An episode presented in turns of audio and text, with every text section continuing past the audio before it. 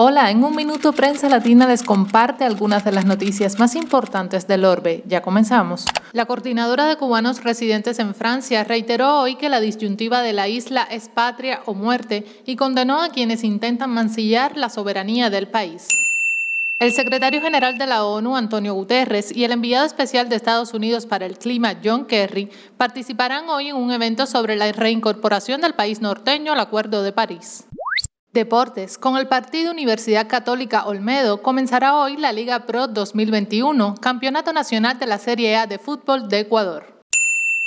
Del mundo de la cultura les comentamos que el Consejo de Hermandades y Cofradías y el Ayuntamiento de Sevilla estrenarán hoy la película más antigua sobre la Semana Santa, de vuelta a esa ciudad, por la Universidad de Carolina del Sur de Estados Unidos.